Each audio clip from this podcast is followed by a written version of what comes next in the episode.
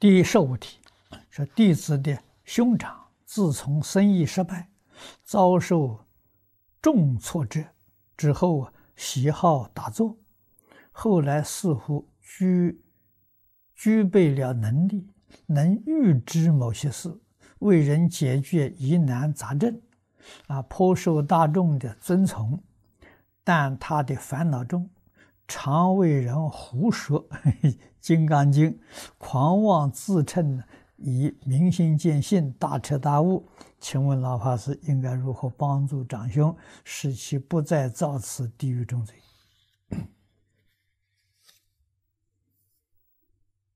这个很难得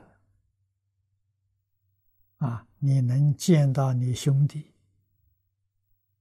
犯了大错。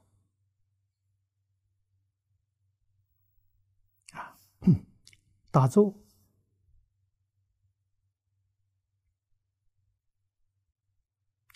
持咒这两种法门，如果没有真善知识在旁边指导、辅助你，就很容易着魔。啊，一旦着魔了。你就别被魔控制了，那就很可惜。严重的就回不了头了。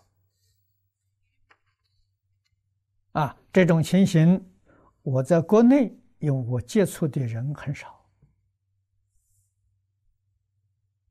啊，没有看到过，但是在国外我看到很多。啊，到最后家人没有放，没办法。把他送到神经病院，很可怜呐！啊，非常优秀、聪明的年轻人，有的在大学念书，有的已经拿到学位了。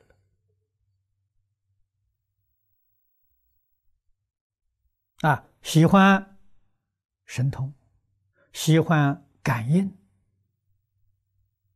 啊，喜欢呢，修禅修密啊，所以到最后进入神经病院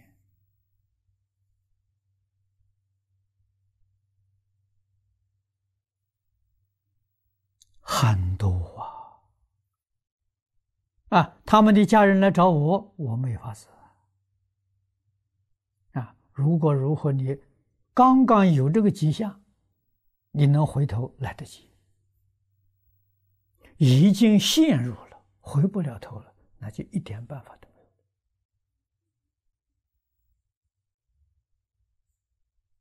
有。啊，所以佛法，我在初学佛的时候就说，那时候很年轻的二十几岁啊，佛法能救人呢。佛法也能害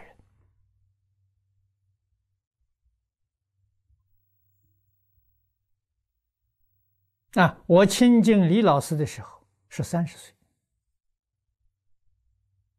啊，在李老师麾下啊，我也常常说这个话，有人就告告到李老师那里去啊，说我胡说八道。哎，结果没想到，时候李老师说：“他说的对呀，佛法是可以害人呐。”啊，就像这害李老师是个医生，中医啊，就像药一样，药能救人，也能把人药死。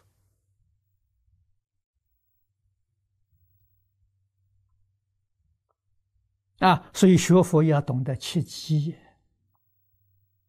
啊，你一定要有人指导。你看。华严，啊，大智度论，这是我们常讲大经大论，都这两部所代表的，啊，大经大论里头，佛说，佛法无人说，虽知莫能解。佛法重视思成呐，不是自己随便可以学的，自己随便可以学，只有念佛法啊，老实念佛，万缘放下，这个没有问题。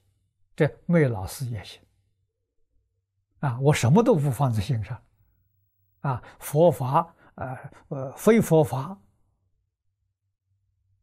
啊，善法恶法，我全都放下了，我就一心念佛，这个没事情，不会出事情。啊，可是修别的法门不行，一定要有好老师指教。啊，所以他非常重视师承。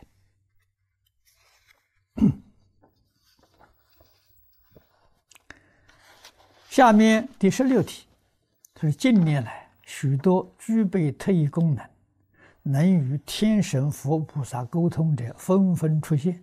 有些人竟是在极度愤怒的状况下，突然具备了这些能力。他们虽然能预测准确的许多事物，令人信服，但仔细观察了，他们的贪嗔痴慢有时比一般人还重。请问，对于？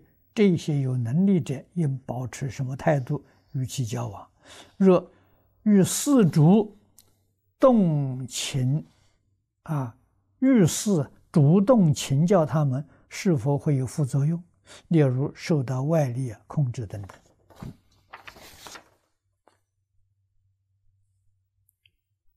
这个事情要非常小心谨慎。我这些年来遇到太多了，啊，我们用什么态度来接待呢？遇到之后很冷静的观察，啊，他提供的一些资讯，情理法，我们要朝这个衡量，如理如法。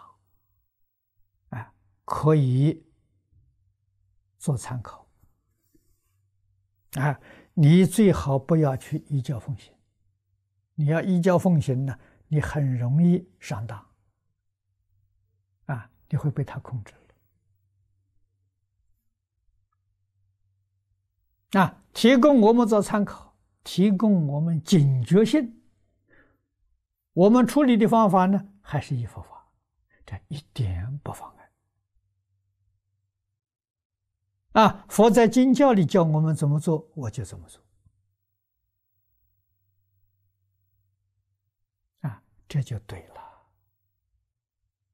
啊，你提供什么灾难的讯息，我们听到的时候，我们加强念佛的功夫，我们认真放下。啊，对这个世界。明文立阳，无欲六尘，丝毫没有留恋，那他的讯息对我们来说就有好处啊，做增上缘呢，啊，对我们是有利的。如果我们接受了，要想种种方法对治灾难，是逃避灾难，是错了，何必要逃避？啊，你逃避目的何在？是不是对这个世间还有贪念？如果对这个世间没有贪念呢，你何必要逃避？不需要吗？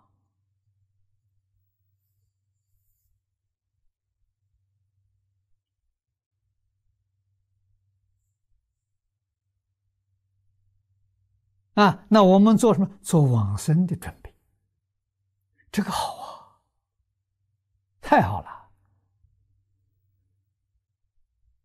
啊，我们准备往生啊，我们还有一些啊法宝啊，我们用不着了，哪些人用得着时候，我们要分开分散，分给他们，啊，这就对了，啊，这个道理呀，一定要懂。啊，所以给他们这些人往来，敬而远之。我们对他尊敬，他提供很多讯息。啊，远是什么呢？不能一教奉行，可以做参考。啊，如果他所提供的讯息不合情、不合理、不合法，那就丢到自治楼去，以后别往来。啊，或情或理或法，哎呀，我们谢谢他提供参考啊，这个让我们提高警觉啊，其他的事情没有啊，我应该怎么做法的时候，我不会听他的，这对了。